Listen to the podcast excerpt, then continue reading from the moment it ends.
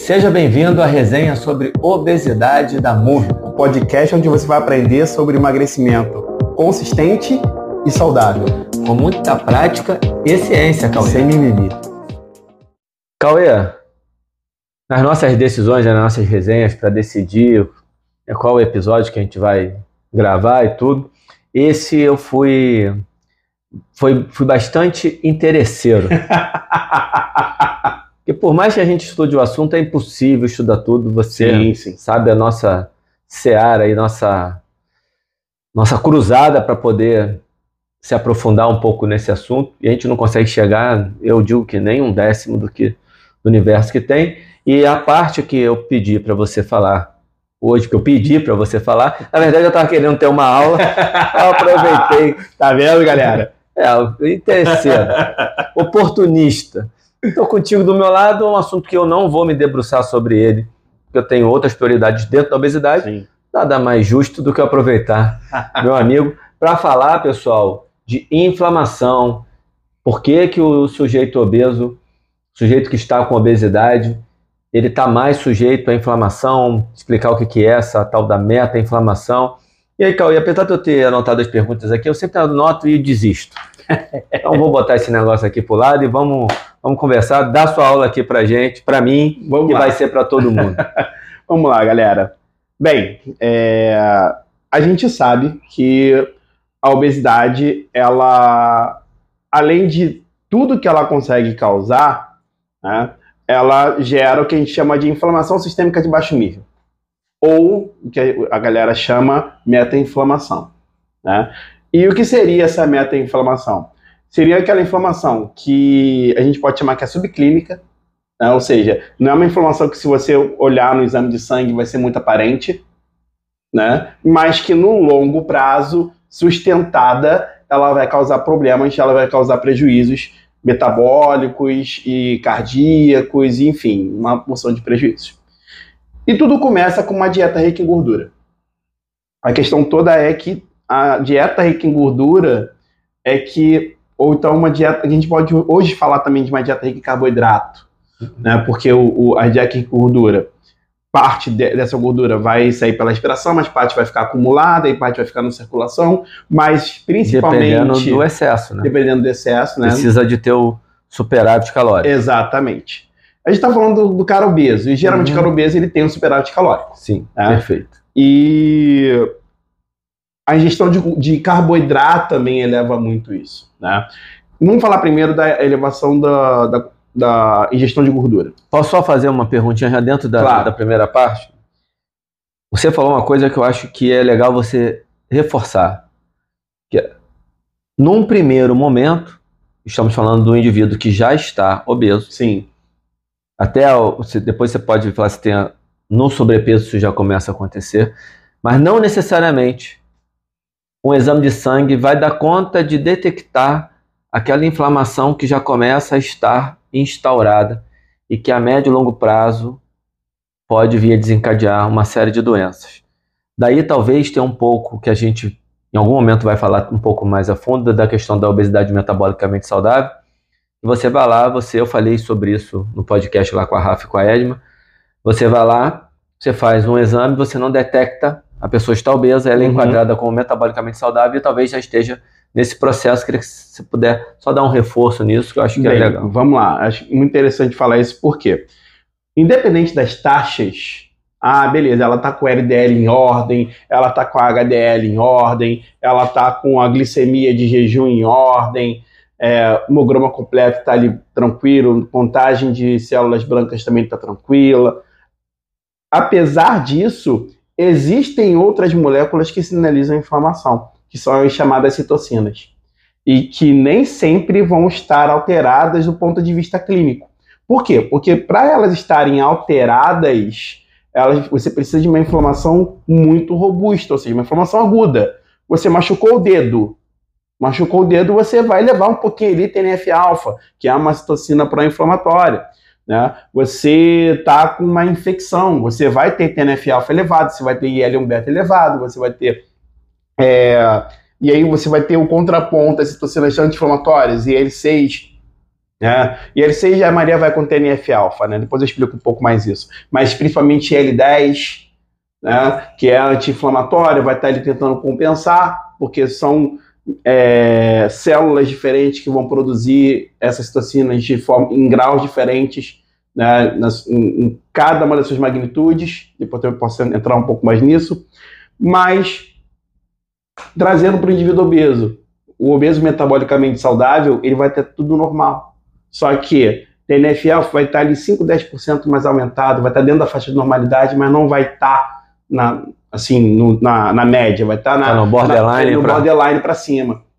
Entendeu? Um pouco abaixo do borderline. Uhum. Só que aquela, aquela concentração de citocina pró-inflamatória, ela vai ser sustentada ao longo do tempo. Caramba. Esse é o grande problema. Porque a gente não vê. né? O cara vai fazer um exame de sangue, a gente uhum. não vê. E aí chama o cara de saudável quando na verdade ele não está. Porque quando a gente vai lá para a ponta, para os epidemiológicos, os obesos que são, entre aspas, metabolicamente saudáveis, eles morrem mais cedo do que os, é, os magros que não são metabolicamente saudáveis. Então o que está acontecendo? A gente tem, tem alguma coisa aí que pega para os obesos. É, essa, essa curva, aparentemente, ela só muda, essa relação, quando você coloca o exercício físico, a atividade física, Exatamente. como covariável. Exatamente. Mas aí eu acho que isso é... É para é um outro momento. Talvez para um outro momento. Mas, voltando para a questão do, da gestão de gordura, quando a gente aumenta muito a gestão de gordura, a gente aumenta muito também né, gordura em excesso, superávit calórico, a gente vai ter um aumento da gordura circulante. A gordura ela é distribuída em lipoproteínas. Né? Então ela vai ser distribuída pelos quilomicrons, pelo VLDL, pelo LDL. Bem, dito isso, é, as outras proteínas, né, as nossas células interagem com essas lipoproteínas, porque elas são aquelas que entregam a gordura de fato para as células. Só que quando essas lipoproteínas não conseguem entregar porque as células já estão muito cheias de gordura, né, já estão ali no seu limite, elas sobram na corrente sanguínea. E aí começa o problema. Por quê?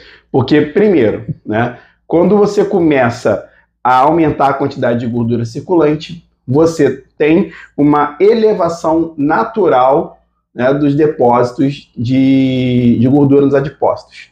E aí você vai isso vai estar tá associado também com a distribuição dos adipócitos. Por exemplo, quando o cara tem uma gordura visceral um pouco mais elevada, no caso de um obeso clássico, ele tem uma gordura visceral muito proeminente, ele vai ter o aumento da produção de resistina, de PAI-1, né, que são moléculas que vão gerar meta-inflamação. Por quê? Porque elas vão gerar um aumento da expressão de citocinas pró-inflamatórias.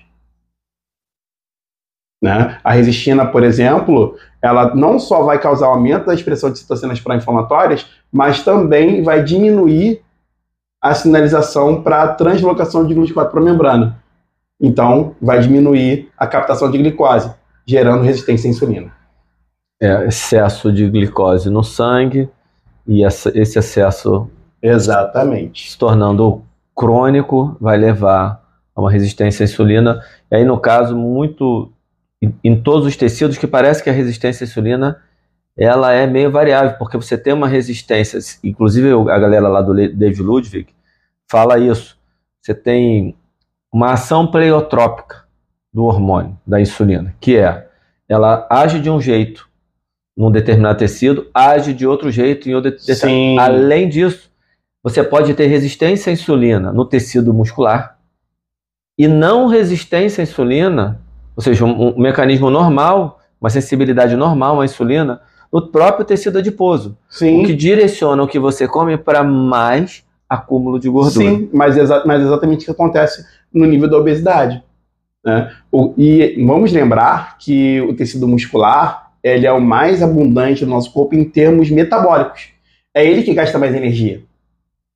Né? Então, se a gente tem resistência à, à insulina a nível muscular, e não temos resistência à insulina a nível de tecido adiposo, o que, que vai acontecer? essa gordura toda, ela vai ou ser direcionada para o sangue vai ficar acumulado ali, o que pode gerar diabetes tipo 2, por exemplo, ou vai ser direcionada para a formação de novas moléculas de gordura. Olha. E a gente tem um, vai ter um acúmulo no tecido adiposo. Sim. Entende? Bem, esse é um dos cenários.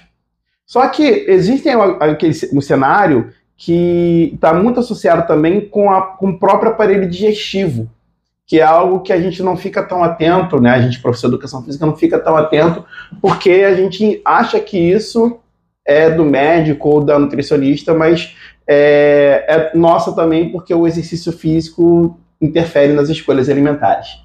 Né? Isso é papo mais pra frente. É, a gente tá falando que é papo mais pra frente, mas toda hora a gente vai dar uma pincelada. É, vai dar uma pincelada, exatamente. No, não tem como. É, no episódio passado, inclusive, a gente falou sobre isso, né? a gente fez lá a escadinha, tem um pedacinho. É que a gente quer dedicar um episódio só a falar da obesidade metabolicamente uhum. saudável das interações da obesidade Exatamente. com a atividade física. A gente sempre pincela, isso aí, é. a galera acho que já deve estar até acostumada com isso. A gente dá sempre um spoilerzinho daquilo que a gente vai falar. Não, é bom que assim, é um conforto que o profissional de educação física, o professor de educação física pode ter. O exercício físico é imprescindível no, vamos colocar, no tratamento, na intervenção da pessoa que está com obesidade, né? independentemente, inclusive, de já se estar gerando um emagrecimento. Eu recebi recentemente, um, um, um, amigo me chamou no, no WhatsApp pedindo uns trabalhos. Aliás, eu estou até devendo, ter que mandar para ele, porque eu mandei alguns posts meus. Eu falei, cara, se, leva esses posts aqui que já tem um resumo e tem a referência, que a gente tem uhum. um hábito de botar é difícil fazer um post e não botar referência. Sim. Às vezes a gente até faz, mas eu mandei os posts para ele agora para ele agora eu vou mandar alguns artigos porque o médico ele tá com um aluno que é obeso e o médico mandou o cara suspender o exercício físico. E eu não me aprofundei no assunto, tá? Não me aprofundei, mas aparentemente não, não tem uma justificativa, olha, você tem que parar porque ele tem esse problema aqui cardíaco que não pode, não. É só porque assim, está muito pesado, primeiro tem que perder peso, um negócio mais ou menos assim. E o professor meio que, assim, preocupado com a pessoa. Preocupado com a pessoa. Você, Alain, esse cara não pode parar de fazer exercício físico. Eu preciso mostrar para o médico e para ele o quão importante é que ele continue fazendo exercício físico para ajudar no processo de emagrecimento, mas antes de ajudar no processo de emagrecimento, isso, vai, isso é uma defesa. Com certeza. E, a gente já falou aqui várias e várias vezes. Né? E, e tem um, um, um, autor que eu esqueci, eu citei muito ele já e agora estou esquecendo o nome, que é um, uma revisão de 2011, que ele tem um texto que tem uma frase que é simples, que tem outros também, mas que ele deixa muito claro. Os benefícios do exercício físico para qualquer população superam em muito quaisquer possíveis riscos. Então não, não tem muito. Além, se não for uma condição muito limitante, a pessoa precisa fazer atividade exatamente, física. Exatamente, E, e aí, voltando para aquela situação do, do obeso, para a gente não sair, a gente deu uma curva e voltou, né? É, o exercício interfere na escolha alimentar. Mas o cara que não faz exercício, ele basicamente vai optar por alimentos que tenham, sejam muito ricos em gordura e em glicose, porque esses, esses alimentos são mais recompensadores. Eles estimulam mais o centro de recompensa desses indivíduos. Né? Então, quando o alimento é muito rico em gordura, você tem uma, uma diminuição da expressão de algumas proteínas que vão compor né, as junções das células epiteliais intestinais, né, chamadas gut-tight junctions. Né? E aí, isso faz com que essa diminuição de expressão de proteínas faz com que a gente tenha uma elevação da formação do que a gente pode falar que é um dos principais elevadores de inflamação no indivíduo obeso, que é o poliliposacarídeo, o LPS. E isso vai fazer com que o LPS por si só já é um, um, um composto altamente pró-inflamatório. Então, ele por si só vai elevar a expressão de é, citocinas pró-inflamatórias. Né? Então, é, é, um, isso é um, um risco que está associado à alimentação. Né? E aí a gente pode falar, de várias outras situações que acontecem em paralelo. Por exemplo, quando você muda essa, essa formatação das células epiteliais intestinais, você tem um crescimento de, de bactérias gram-negativas, que vão é, potencializar a inflamação nesse tecido. Né? Então, o indivíduo passa a ter um, um, um sistema de, é, gestório, sistema intestinal inflamado e essa inflamação vai para o organismo de uma forma geral. Isso diminui a absorção de nutrientes que são importantes para ele. Então ele passa a ficar, além de obeso, desnutrido. Entende? Porque ele vai ter um acúmulo de, de energia, mas ele passa a ter deficiência de vitaminas, de minerais, porque essa, essas type, é, gut type junctions, elas permitem que passem somente íons. E esses íons são importantes para a gente. Só que, a, a, além dos íons, vão passar muitas outras coisas que não são importantes passar ali. E isso vai fazer com que a gente tenha uma modificação daquele ambiente para um ambiente pró-inflamatório. Né? A gente vai ter uma, além disso, né, em paralelo a isso, a gente vai ter uma maior quantidade de macrófagos mudando para macrófagos M1, que são macrófagos pró-inflamatórios. Né? Então, você vai ter uma maior migração desses macrófagos pró-inflamatórios, né? tanto no intestino como em outros tecidos, né? provocando um aumento de expressão de enzima, de citocinas pró-inflamatórias. Né? É, você vai ter mecanismos celulares, né, disfunção de mecanismos celulares, por exemplo, a função do retículo endoplasmático na célula de uma forma geral, quando você tem muita gordura naquela célula, o retículo endoplasmático sofre. Isso aumenta a expressão de citocinas pró-inflamatórias. Olha quanta Caramba, coisa. Olha quanta coisa, cara. É muita coisa. E isso tudo, né? Quando a gente fala de aumento de citocinas pró-inflamatórias, a gente está falando de diminuição da sensibilidade à insulina, porque tudo isso vai gerar diminuição da sensibilidade à insulina. Isso é a meta-inflamação. Hum. Só que, é, é, mais uma vez, isso não acontece de uma forma tão absurda assim. O cara não vai explodir. E não é da noite para o dia. E não é da noite para o dia. Né? O cara fica, às vezes, 10, 20, 30, 50 anos obeso. Ele começa obeso na pré-adolescência ou na segunda infância.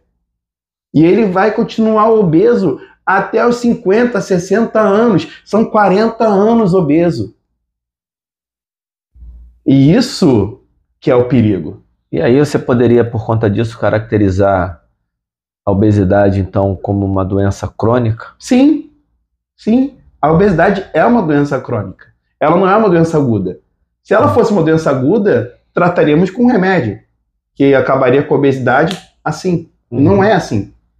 É uma doença crônica que está associada diretamente ao estilo de vida e que somente mudando o estilo de vida que a gente consegue reverter com o tempo e não totalmente. Parcialmente. Lembra aquela, aquela velha frase, a pessoa tem é, emagreceu, mas ela continua tendo cabeça de gordo? Uhum. Essa frase, ela é verdadeira do ponto de vista científico. Por quê? Porque a inflamação, ela chega a um tal nível em que você começa a ter uma disfunção das nossas células que produzem os nossos hormônios oreticigênicos e anoreticigênicos. Neurobiologicamente, ela continua, ela emagrece, mas ela continua obesa. Biologicamente ela, biologicamente ela está magra. Você vai ver os marcadores todos ok, a inflamação vai ter, vai, vai ter sido revertida, é, algumas disfunções que podem, é, algumas comorbidades que podem surgir em paralelo podem né, melhorar, como por exemplo hipertensão, diabetes. Isso acontece muito em paciente é, pós-bariátrica. Né? O remissão cara, disso é, tudo. o cara tem remissão disso tudo, o cara para de tomar todos os remédios. É incrível, o cara emagrece 30, 40, 50 quilos e o cara para de tomar remédio para hipertensão, para diabetes, porque ele melhora. Biologicamente, fisiologicamente, ele, ele está saudável, mas a cabeça dele não funciona como uma pessoa magra vai continuar sentindo fome. Porque existe uma disfunção que é por conta justamente desse, desse padrão pró-inflamatório sistêmico que ele teve durante 30, 40 anos. E que mudou completamente a sinalização, a forma como é expresso os neurotransmissores anoretigênicos e oretigênicos. Isso vai fazer o quê? Vai fazer com que ele continue sentindo fome. Caramba, a dificuldade de lidar.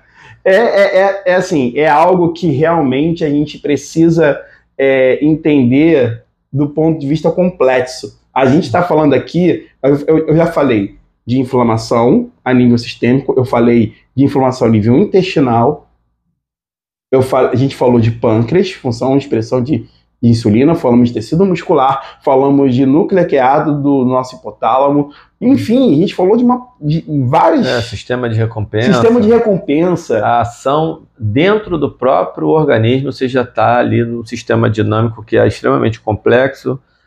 É, esses, essas terminologias, agora a gente começa a entrar na era da, das definições, que é legal, a gente vai começar a entender melhor por que, que num determinado momento você fala sistema de, sistemas dinâmicos, depois você passa para o sistema complexo, que aparentemente é quando você entra com a ecologia, quando você entra com o comportamento humano.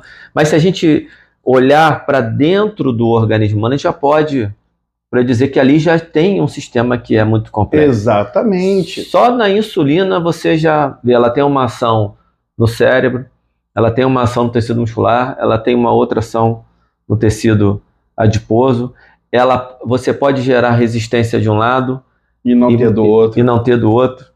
As, e, a, além das diferentes ações, você pode ter diferentes respostas ao, à própria obesidade em si, o que gera um ciclo que é vício, vicioso, uhum.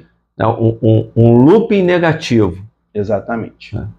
Resistência à insulina no tecido muscular, manutenção da acessibilidade no tecido adiposo a ação da insulina, se a gente olhar só para a LPL, né, rapidamente, ela tem uma ela inibe a LPL para o sistema muscular, mas ativa, ativa para o tecido adiposo e direciona para a adipogênese. Ou seja, é, aumento do tecido. Aumento do tecido adiposo. E a gente, com o aumento do tecido adiposo, a gente passa a ter outros problemas. Que, por exemplo, uma, adipone, uma, uma adipocina boa, que é a adiponectina, que uhum. sinaliza para aumento da, da atividade da MPK, por exemplo, para gerar translocação de GLUT4 independente da ação da insulina, é um mecanismo importante para a manutenção da sensibilidade à insulina, principalmente quando a gente está em exercício. Né? Mas a adiponectina, ela, a produção dela pelo tecido adiposo, ela é inversamente proporcional à quantidade de, de gordura que tem no, na célula. Ou seja, quanto maior a quantidade de gordura que tem na célula, menor a expressão de adiponectina. Olha só. Então, você, além de ter né, uma. Você tem os mecanismos é, que são, é, são patológicos exacerbados e os mecanismos que, de proteção inibidos. Entende? É, é assim, é, é, é uma situação realmente muito complicada. E isso a gente está falando só de gordura. Se a gente for avançar para a glicose, né, a glicose em excesso na, na corrente sanguínea potencializa a formação dos agentes, né, dos elementos avançados de glicação, né, os AGEs, uhum. né, que no envelhecimento. É legal, é, no envelhecimento é. você tem aumentado. Legal do ponto de vista de, é, gostar de estudar. Exatamente. Legal, legal, não tem nada. Exatamente. Você, no envelhecimento você tem um aumento natural da formação dessas, desses produtos avançados de glicação ou elementos avançados de glicação, mas na obesidade você tem essa elevação muito mais significativa. Porque você está acumulando glicose na corrente sanguínea, essa glicose ela interage com outras moléculas isso gera uma reação em cadeia que eleva a quantidade de, é, de compostos ali que vão estar associados à inflamação, que vão potencializar a inflamação. Né? Tanto os elementos avançados de glicação quanto a, a, a gordura, né, o aumento da gordura circulante, vão potencializar o estresse oxidativo. Ninguém fala de estresse oxidativo, a gente fala que o estresse oxidativo né, elevado pela quantidade aumentada de produtos avançados de glicação e pela quantidade maior de tecido de, de gordura circulante, né? Ou liberação de gordura pelo tecido adiposo, porque ele também faz isso. Isso tudo faz com que a pessoa fique cada vez mais inflamada. Caramba, Cauê, você está é, falando isso tudo e tá, eu estou refletindo aqui, porque cada vez mais, e essa semana eu dei uma pequena revisada e eu acho que a gente em breve vai fazer um episódio sobre isso também, que eu acho que é importante.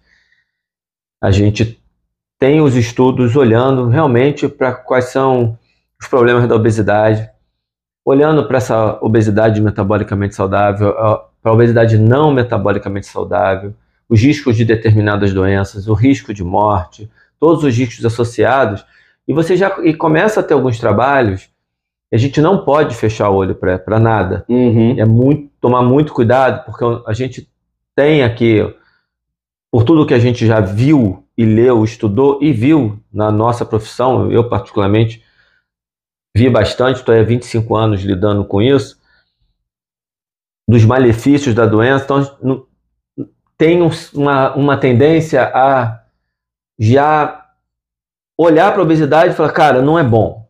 Ponto. Mas a gente não pode fechar o olho porque a ciência está trazendo. Não, eu não, não, não, falei de novidade, falo de atualização. Uhum. Olha, para isso aqui é ruim, para isso aqui não é tão ruim assim. E aí eu acho que tem que tomar maior cuidado na hora de interpretar esses dados, porque daqui a pouco as pessoas se usam muito mal disso.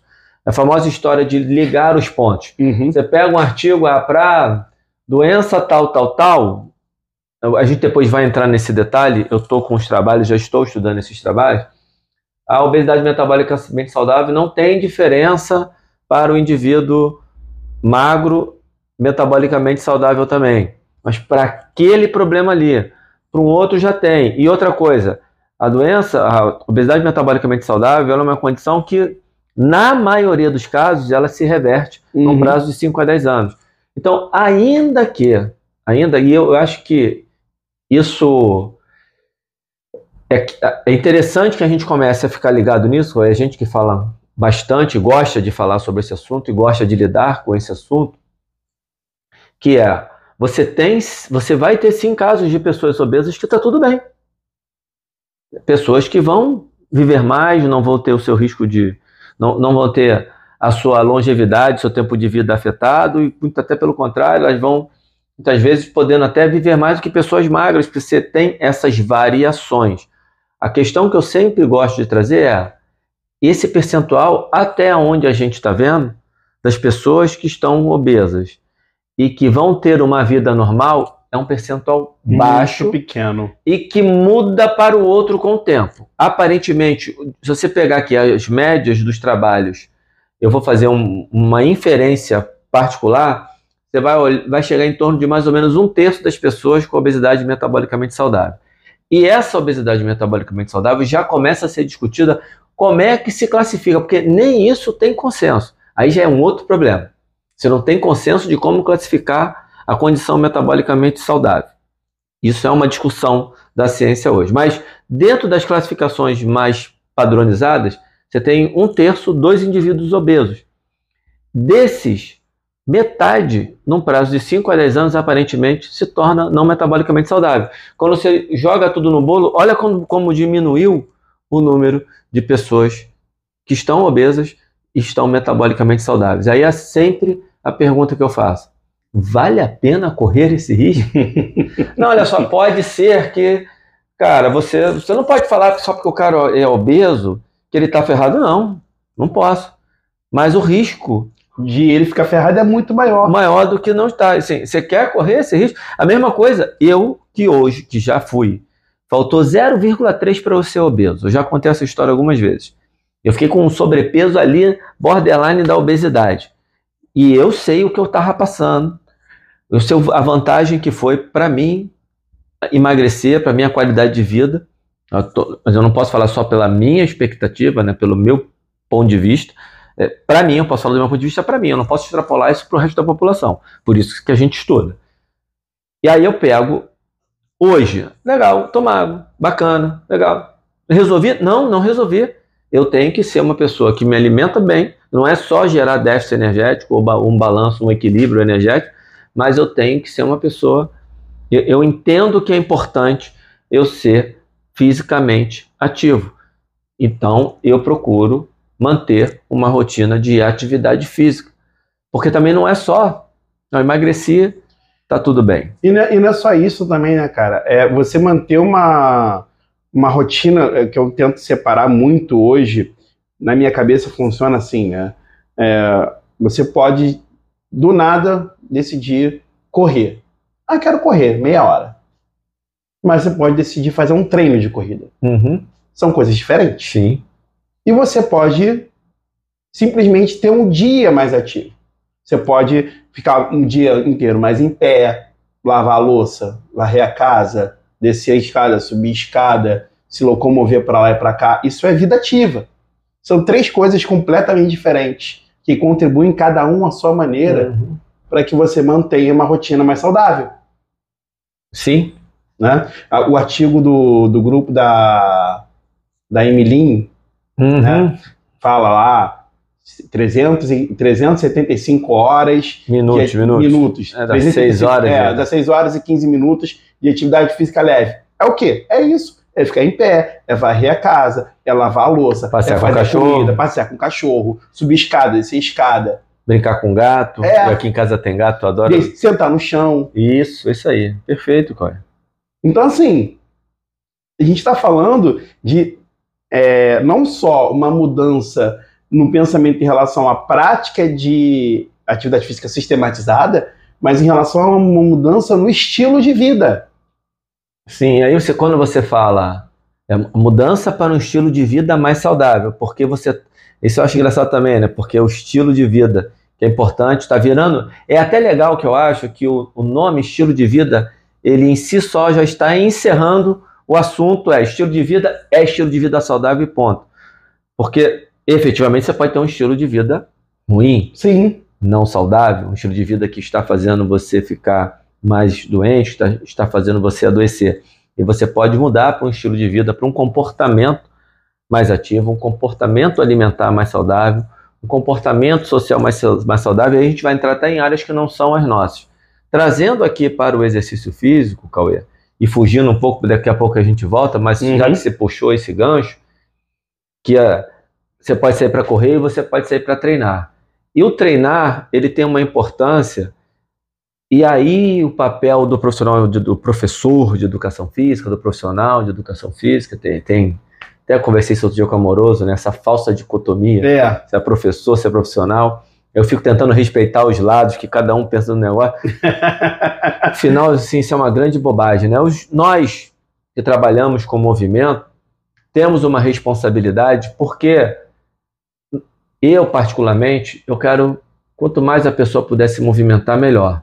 Mas eu sei que quando ela vai na mão de uma pessoa que sabe prescrever, ela vai ter gerado naquele corpo, naquele ser humano, desafios que o mundo moderno tirou quando você pensa pelo prisma evolutivo. Exatamente. Tudo aquilo que se fazia quando a espécie surgiu, que era necessário para a sobrevivência, hoje não se apresenta mais como um desafio para o ser humano moderno. Nós somos capazes de fazer esse desafio, de desafiar as dimensões físicas que são necessárias para que se, se alcançar o potencial biológico desse indivíduo. Esse papel do profissional de educação física é muito bonito, eu acho. Eu acho, ele é, eu estou sendo romântico aqui. ele é bonito, ele é apaixonante, Sim. porque a gente traz um negócio que deveria ser natural, mas o mundo moderno que tem um monte de benefício tem alguns prejuízos e um deles é essa falta de desafio das nossas capacidades físicas, das nossas dimensões físicas. E é importante falar benefício porque, senão assim, ah, o mundo moderno é uma porcaria. Não, não é. Graças a esse não. mundo moderno que está aí, que as pessoas estão vivendo cada vez mais, com exceção de uma poss possibilidade, uma probabilidade nos Estados Unidos tem a primeira geração que os filhos vão viver menos que os pais por conta da, da obesidade. obesidade. Daí eu falar, você quer correr esse risco? Eu não quero. Não, é, é, e, e a gente, né, o que eu trouxe aqui de informação em relação à meta-informação, ela está intimamente associada ao que você falou. A pessoa, ah, beleza, eu tô gordo, mas eu tô saudável. Beleza. Você vai estar por um ano, dois anos, três anos. Você pode até manter o peso, mas você vai estar também mantendo um padrão de inflamação ao longo do tempo. Só que esse padrão de inflamação ao longo do tempo acelera mecanismos de envelhecimento, de senescência, que a gente poderia adiar 10, 20, 30 anos para frente. Esse é o grande lance. E aí, quando fala, ah, mas está falando que o obeso envelhece mais rápido? Não, galera, não é isso, pelo amor de Deus. Mecanismo de senescência é o quê? É aquele mecanismo que você pensa que você vai ter somente no indivíduo que tem lá seus 80 anos, 90 anos. O indivíduo com 80 anos, 90 anos é o indivíduo que já sofreu um pouco de sarcopenia, é, ele já perdeu massa muscular, ele já perdeu, ele já tem um pouco mais de resistência à insulina, que é natural do processo de envelhecimento. É natural, ele vai ter isso, ponto. Só que o obeso vai ter isso com 50 anos e não com 80. Olha só. Por quê? Porque ele passou 10, 20, 30 anos inflamado. Inflamado, com estresse oxidativo, com glicose lá em cima, enfim, uma, uma, uma, infinidade de coisas que a gente citou aqui, só algumas. Só algumas, é verdade. Entendeu? Então, assim, é, esse indivíduo pode sobreviver por 80, por 90 anos? Pode. As medicações hoje, elas são extremamente poderosas no sentido de manter o cara vivo. Mas com que qualidade de vida, foi o que você falou, com que qualidade de vida, com que é, com, como, com que conforto e fazendo o quê? Beleza, você vai ter lá 90 anos, você vai estar travado num sofá, você não vai conseguir andar 10 metros, você vai sentir falta de ar. É, perde um pouco da independência. É, independência, autonomia, como queiram chamar, você perde.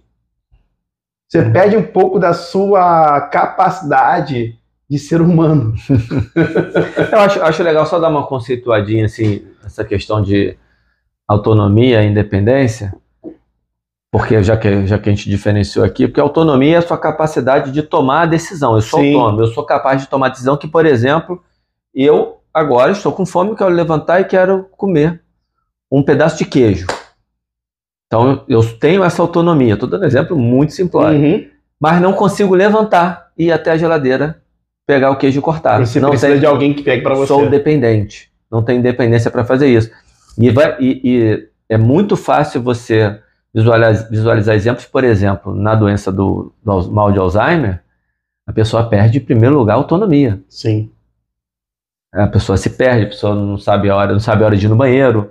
É, e muitas vezes ainda está independente. Ela poderia levantar e poderia ir. Uhum, mas ela não tem a noção. Não tem, perdeu a autonomia. Exatamente. Essa é a diferença. Você perde a autonomia, você perde a independência. O resultado final disso, simplificando muito aqui, é a perda da qualidade de vida. Exatamente. Então você vai, pode ver mais 10, 15, 20 anos desse jeito. É isso aí. É isso aí. E, e tirando a qualidade de vida das pessoas que vão se sacrificar para cuidar de você, familiares, os filhos, às vezes os próprios netos. É. É, é. é assim, é, e aqui como você falou, a gente pode ter a primeira geração nos Estados Unidos de pessoas que vão viver menos que a geração, que, que a geração anterior que os pais por causa da obesidade, justamente por quê? Porque é, esses processos aceleram o fim da vida.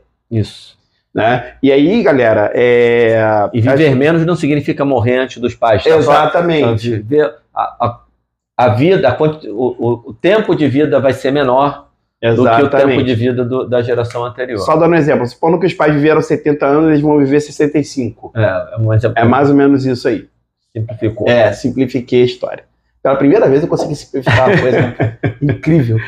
Mas... Não, você, você, você, traz, você traz muita coisa. É que, é que você se empolga. Você está aí falando, eu estou aqui olhando assim para você você falando de meta-inflamação, falando dos processos bioquímicos, fisiológicos, assim, a, sua cara de felicidade. Vamos voltar, vamos voltar. é muito legal. Cara, mas assim, a, a- eu acho que a gente conseguiu abarcar de forma é, abrangente como o indivíduo obeso inflama, né? E assim, a gente pensando do ponto de vista da nossa intervenção como professores de educação física, é, a gente consegue interferir em vários desses aspectos.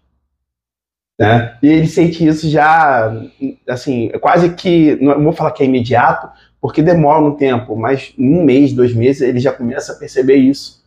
Né? É, ele começa a perceber que o corpo dele começa a funcionar melhor, Uhum. porque ele diminui a inflamação. Mas Sim. por que, que diminui a inflamação? Porque, ele, primeiro, ele vai começar a ter escolhas alimentares melhores.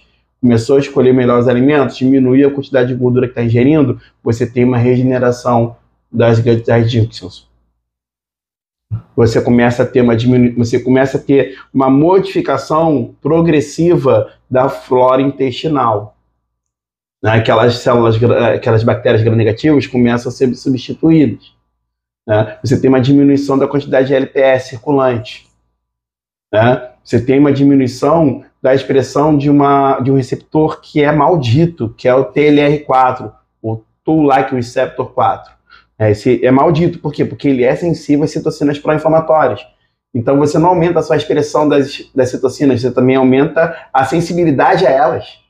Então você diminui a sensibilidade às citocinas pró-inflamatórias, você diminui a inflamação e você vai diminuindo toda a cascata que vem na sequência. Então, assim, é... isso estou falando só da alimentação. Uhum. Eu não estou falando, por exemplo, do aumento da, da nossa capacidade antioxidante, que diminui o estresse oxidativo. Eu não estou falando da diminuição né, que, pode, que é momentânea, mas ela acontece da glicemia.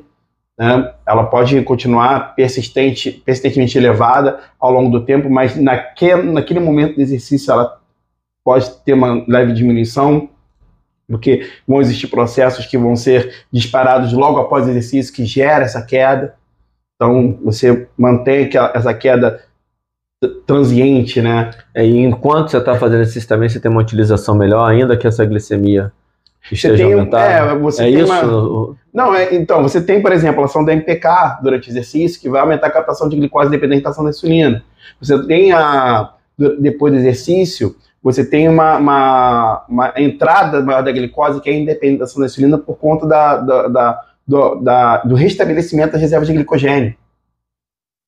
Então, tudo isso faz com que você tenha uma diminuição momentânea da quantidade de glicose circulante. Só que isso, ao longo do tempo, vai fazer com que você aumente a resistência. Aumente não, aumente a sensibilidade à insulina, diminua a resistência. Junto disso, aumenta a força, melhora o condicionamento, que já é uma, tá Exatamente. mais fácil de. Já está mexendo com a qualidade de vida, já está mexendo com. com a Claro. independência. Enfim, é, cara. É, é, assim, eu acho que hoje falar que atividade física faz bem à saúde é, é clichê. né? É clichê porque todo mundo sabe isso. Mas por que faz? Onde a gente interfere? Qual é nosso, o, no- o real sentido de a gente, como agentes de saúde, né, como professor de educação física, temos de existir nesse universo? Entendeu? Eu acho que esse é um dos sentidos que a gente está aqui para isso. E, assim, fazer a pessoa entender esse processo, a pessoa obesa, acima de tudo, ela tem que entender esse processo. Porque é- quando ela entende o processo, ela entende o que ela está passando e a partir daí ela começa a ter consciência das melhoras que são pequenas no começo, mas que vão aumentando gradativamente ao longo do tempo e mais, elas começam a ter ciência do tipo de respostas que elas podem ter ao longo do tempo. Perfeito. E isso causa nelas o quê? Consciência. Hum. A gente está trabalhando na esfera física, biológica, filosófica da coisa, mas tudo isso faz parte do processo. É, e a gente não está dizendo que vai ser fácil. Não, não é fácil. Não é fácil. Você está diante de um ambiente. O ser humano hoje, na maior parte dos casos, aqui, o, onde a gente vive, pelo menos isso é muito claro, onde a gente transita, onde a gente trabalha, mas de uma maneira geral no mundo isso vem acontecendo tanto que a obesidade ela é maior do que a fome. Tem mais gente se tornando obesa do que passando fome. São dois problemas que precisam acabar. E aí tem um conflito filosófico aí. O que, que é melhor? Então, dá muita abundância de comida, as pessoas vão ficar obesas. Melhor, é melhor do que passar fome, que você consegue cuidar da obesidade. Você tem abundância, você vai tratar de um. Tá, tem um para começar, você passa a ter um problema só. Estou sendo talvez um pouco polêmico aqui agora. Estou me arriscando aqui sem ter refletido tanto assim sobre esse assunto, preciso até refletir mais. Mas eu acho que a gente está aqui para isso também, para ter sim. ideias e depois a gente até refinar essas ideias. Mas é fato que entre ter uma chance das pessoas se tornarem obesas e ter as pessoas passando fome, é menor ter a chance de se tornarem obesas. Até porque existem as pessoas que não ficam obesas no ambiente obesogênico. Sim. E tem as pessoas que ficam e conseguem vencer. Mas o que eu estou querendo dizer no final dessa história é que nós não estamos dizendo, ah, pelo contrário, o nosso primeiro primeiro episódio da nossa dessa terceira temporada ele fala exatamente do, da dificuldade que é de lidar com esse assunto. O que não pode, eu acho que não pode, apesar de ser delicado falar sobre isso, que não pode é excluir a responsabilidade da pessoa que está com obesidade, a responsabilidade dela de fazer parte do processo e querer vencer essa doença. Como qualquer outra, que você tem que ir lá, você tem que se medicar, você tem que. Né, o meu amigo agora, meu, o meu irmão, Marcão, que eu chamo carinhosamente de Glabela, acabou de vencer um câncer, tinha que ir lá de três em três semanas, era uma semana de quimioterapia, tinha que ir lá, bonitinho, ele teve mexeu na dieta dele, mexeu na atividade física, mexeu na rotina de trabalho, teve que mexer em um monte de coisa, mas por que, por que, que o cara vai lá e luta? Eu estou dando um exemplo dele. Ali está muito na tua frente a morte, o problema. Está logo ali. A obesidade você, não. não. É longo a prazo. A obesidade é longuíssimo prazo. E as recompensas estão todas aqui. Imediatas ali, ó. Então a gente sabe que por conta disso é muito difícil mas não dá, não dá na minha cabeça para excluir a responsabilidade, porque a pessoa precisa tomar paciência. Eu quero, vocês me ajudam? Vai ter uma galera para me ajudar? E de fato a gente não tem, dependendo do, da, da, do local que você está, da, da, até da camada social que você está, o nível de ajuda vai ser menor sim. Daí a importância cada vez mais, Cauê, desse trabalho e levar mais informação nós dois temos uma dificuldade de fazer essa informação chegar no público leigo, mas o que eu. Aí eu vou falar do que eu acredito mesmo, não é, um, é uma fé. Uma coisa que eu quero acreditar é que esse trabalho possa atingir profissionais que se inspirem para, na prática, eles fazerem melhores intervenções Com e ajudarem certeza. mais as pessoas. É exatamente. É meio romântico, mas, mas é isso. E isso não quer dizer que a gente vai resolver o problema. Mas se a gente ajudar, a gente ajuda um pouquinho daqui. Tem um monte de gente fera, tem um monte de galera, cada um fazendo a sua parte do lugar, a gente vai melhorando. E sabendo sempre, sendo redundante, sendo repetitivo, que sim, cara, você que está obeso, é uma luta. Eu já estive no borderline aí com sobrepeso durante tem uns 10 anos com sobrepeso, começava a emagrecer, voltava, começava a emagrecer, voltava, até eu achar o caminho Cauê, professor de educação física, formado, porque eu engordei depois de formado. Aliás, durante a graduação eu comecei a engordar. Então, olha só que, que bizarro. Você entra para estudar movimento, você vem de uma vida de, pô, a gente praticava muito esporte e tal, você foi um cara que praticou esporte, eu também. E aí você entra para a faculdade e na hora que você começa a aprender sobre o assunto, você começa a ficar, em primeiro lugar, sedentário, inativo fisicamente, com excesso de comportamento sedentário. São duas coisas diferentes que, que se complementam negativamente. Uhum. E, além disso, você começa a comer mal e começa a engordar. Isso é exatamente o que aconteceu comigo. E eu demorei. Depois que eu cheguei num peso, que eu cheguei no acima do peso, no sobrepeso, ali por volta de 2004, 2005, eu foi em 2014 eu finalmente saí da faixa de sobrepeso. Foram 10 anos, vai, volta, vai, volta. Alguns momentos que eu falei assim, eu vou ser isso aqui mesmo. Agora eu vou ser gordinho. Aí eu já, minha família toda me chamava de gordinho. Fala gordinho, fala gordinho, já virei o gordinho na família. Uma família que todo mundo é forte, né? Eu, sou, eu era magricela. Olha só, eu saí de. Ma... Que situação. Eu saí de magricela para gordinho. Todo mundo, pô, Bruno é forte, André tá forte, não sei quem tá sarado. Fala, magricela, sou eu. Bruno tá forte, o Bruninho tá forte também, o Ricardo tá maneiro, não sei o quê. Fala, gordinho, sou eu. Olha o trauma, o trauma do. Mas Ai, é, aí eu escolhi uma, falei assim, cara, não, acho que eu gostava mais de ser chamado de magricela. Vou ficar magricela. Eu tô brincando com isso. E aí, 10 anos nessa luta, até o momento que eu admiti que eu. Essa é a minha vida, agora eu sou gordo. E o momento que eu. Um dia que eu tomei um susto, que eu passei mal, comecei a sentir uma sensação estranha. E naquele dia então tem essas viradas de chave, uhum. né? Eu falei, não, cara, eu tenho que fazer alguma coisa, não é possível. E aí comecei. E eu brinco, tomei vergonha na cara, assim, ah, não é um problema de vergonha na cara. Eu sou o cara que eu falo muito que não é um problema de vergonha na cara. Não é, mas também é.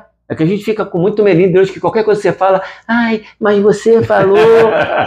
Pô, eu, tá. Eu, eu... Você tomou consciência daquilo que não, você. Não, eu tomei vergonha na cara. Eu tomei vergonha na cara. Pra mim, eu tomei vergonha na cara. Eu olhei, Falei, e não é fácil, só que aí que tá. O processo não é fácil. Não é fácil, pelo amor de Deus. Eu tô brincando, tomei vergonha na cara, porque é você usou a palavra correta agora. Tomei consciência, olhei e falei assim, cara, não tá legal, preciso fazer alguma coisa. E foi uma luta. Mas aí eu saí daquele vai, vem, vai, vem, vai, vem, eu entrei num processo de criar um hábito, de mudar meu comportamento e conseguir vencer o problema. Mas, cara, Eventualmente, eu já falei isso aqui, eu acho, inclusive, eventualmente eu engordo 2 quilinhos, vou 3 quilinhos, perco um pouquinho de massa muscular. Cara, manter isso no dia a dia, trabalhando pra caramba, tendo família para cuidar, tendo que é estudar. É difícil.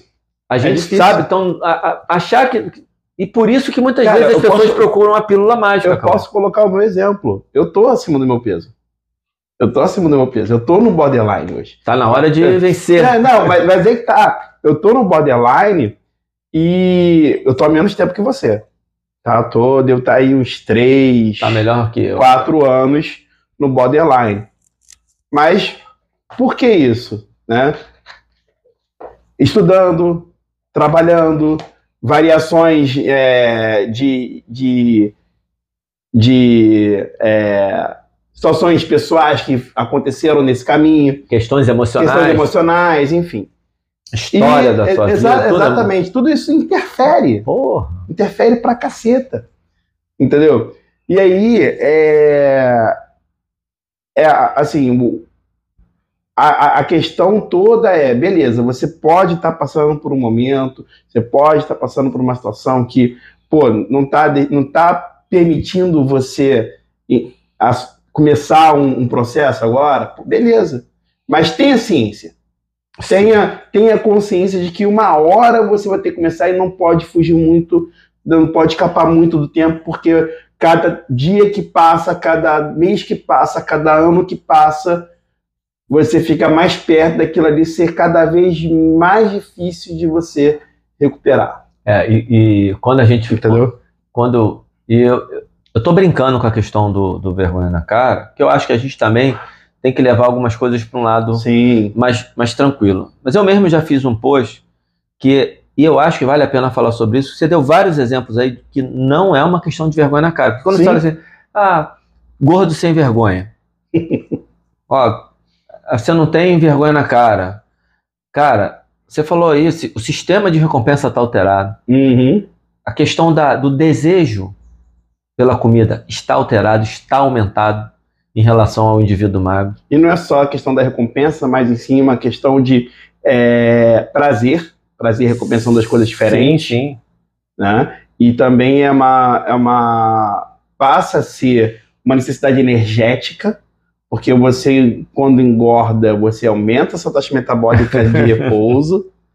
Né? Então, essa, você passa a ter uma necessidade energética maior isso é mais uma etapa do ciclo Cara, vicioso. quanta coisa. É E- muita E coisa. essa taxa energética, que é que eu falo, as pessoas gostam muito de é, dar porrada, né? Surge um, um- um modelo, ah, esse modelo tá errado, esse modelo tá certo. E o modelo que sofre muita polêmica é o carboidrato de insulina. E eu acho que toda vez, e a gente pode fazer um episódio também sobre o modelo carboidrato de insulina, com Uhum. o balanço energético, que eu acho que pode ser interessante explicar mais detalhadamente. Mas toda vez que você olha para o modelo carboidrato de insulina como o agente explicador da obesidade, aí você está você tá sendo extremamente reducionista Uhum. e está tendendo ao fracasso. Aí o modelo é absolutamente falho se você pensa nele como a explicação para a obesidade. Mas se você entende a complexidade, é mais um mecanismo que Exatamente. está acontecendo. E nesse que você acabou de falar, quando você tem uma resistência à insulina e você tem um direcionamento do que você come, da energia, para o acúmulo do tecido adiposo, você tem as células metabolicamente ativas precisando de energia.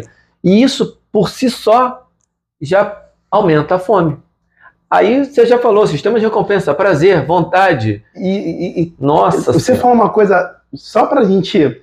Eu acho que se a gente não encerrar aqui, cara, a gente vai ficar a tarde inteira falando. É, eu acho que sim. é. Porque já deve estar com mais de uma hora de episódio. Brincando. Brincando. Galera, Será que tá? deve estar. Depois a gente vê, mas eu acho que tá. Mas olha só. é, você falou uma coisa que é.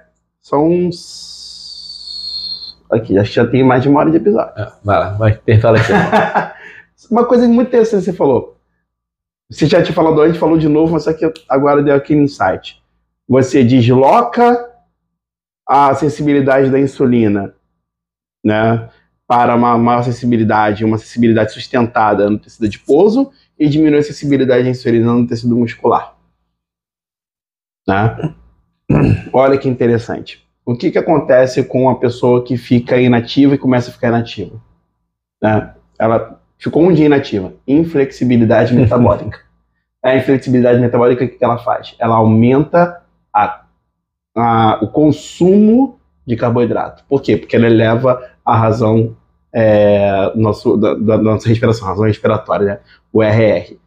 Aumentou o, o, o RR, você tem um um metabolismo mais glicolítico, mas não é porque você está utilizando a glicose como é, somente como energia para gerar contração, nada disso.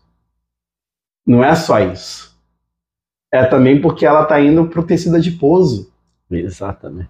Você, você, não, você tá inflexível metabolicamente falando. Você não é capaz de metabolizar essa glicose, esse carboidrato que você está comendo, da forma como E para transformá-lo realmente em E energia. aí não se enganem. O- Ah, energia utilizável naquele momento. Exato. Você transforma em energia mas- Em forma de gordura, não em forma de glicogênio, até e porque não- isso é limitado. Exatamente. E não se enganem, não se enganem. Quando você tem entrada de glicose no tecido adiposo, ele também vai servir como fonte de energia, porque lá também tem mitocôndria, lá também tem enzima do, do- do metabolismo glicolítico, você tem isso no fígado, Uhum. né? Você tem outros tecidos. O, o cérebro continua captando glicose, porque o cérebro só trabalha com glicose. Né? Você tem vários outros mecanismos compensatórios aí. né? Então, é só deu um insight aqui para tentar trazer um pouquinho também do, do, do que pode explicar a, a gênese da obesidade, a gênese da, da diminuição da sensibilidade à insulina Pelo aspecto fisiológico. pelo aspecto fisiológico. Entendeu? Então, cara, acho que a gente. Cara, a gente Aí- começou. Olha só, olha só, a gente começou na inflamação. Virou bate-papo, a gente nem tá bebendo cerveja.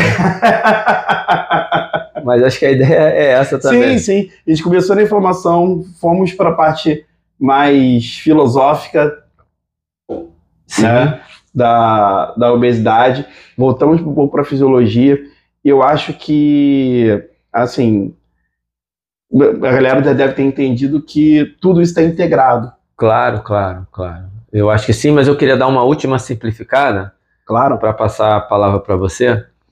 Assim, muito grosseiramente, como o aspecto fisiológico que você acabou de explicar influencia o comportamento. E a gente está falando aqui do negócio do vergonha na cara, tá brincando com isso, brincando entre aspas, porque a gente está falando uma coisa que é muito séria, Uhum. que a gente está chamando a atenção da importância da pessoa entender que ela é parte do processo, também não ficar só. Porque é muito fácil se ocupar. Eu já sei que o ambiente é obesogênico, já sei que está tudo difícil, então é isso mesmo. E eu, num determinado momento, foi isso que eu fiz. É, isso não tem solução, não tenho o que fazer, eu vou ser gordo. Isso foi o que eu fiz. Eu estou falando do que aconteceu comigo, Cauê. E aí tem- chegou uma hora que eu tomei um susto, que eu passei mal, não vou entrar em detalhe aqui, não infartei, não é nada disso. Eu só acordei um dia depois de beber, de comer muito, e falei, cara, que sensação horrorosa. E quando eu comecei a emagrecer, essa sensação foi embora. E sem falar de umas várias coisas que eu já estava começando a sentir, falar de pressão arterial, de desconforto gástrico e por aí vai. Bom, então tudo que a gente falou até agora é a não exclusão de você não se vitimizar diante do ambiente, mas também não se culpar, porque é de sair dos extremos. Uhum. Porque, Tomar ó, consciência. não se culpe, não se culpe. Não, não se culpe mesmo, não se culpe. Mas também não se vitimize. Bota, o- bota o pé no chão fala assim, eu quero, e vai ser difícil para cacete. E tudo que nós falamos aqui hoje não é, não é tudo, até porque a gente já teve um episódio falando de várias coisas e ainda assim a gente nunca vai conseguir falar tudo. Mas o comportamento é além da questão fisiológica, mas olha como a questão fisiológica Interfere. interfere também no comportamento, interfere no desejo, no prazer, no sistema de recompensa, nas questões que eu chamei de neurobiológicas, que não são necessariamente as questões psicológicas. As questões psicológicas, elas têm uma elas têm sim, carregam um impacto neurobiológico, mas nem tudo que é psicológico necessariamente se explica pela neurobiologia, porque a nossa mente é além do nosso entendimento.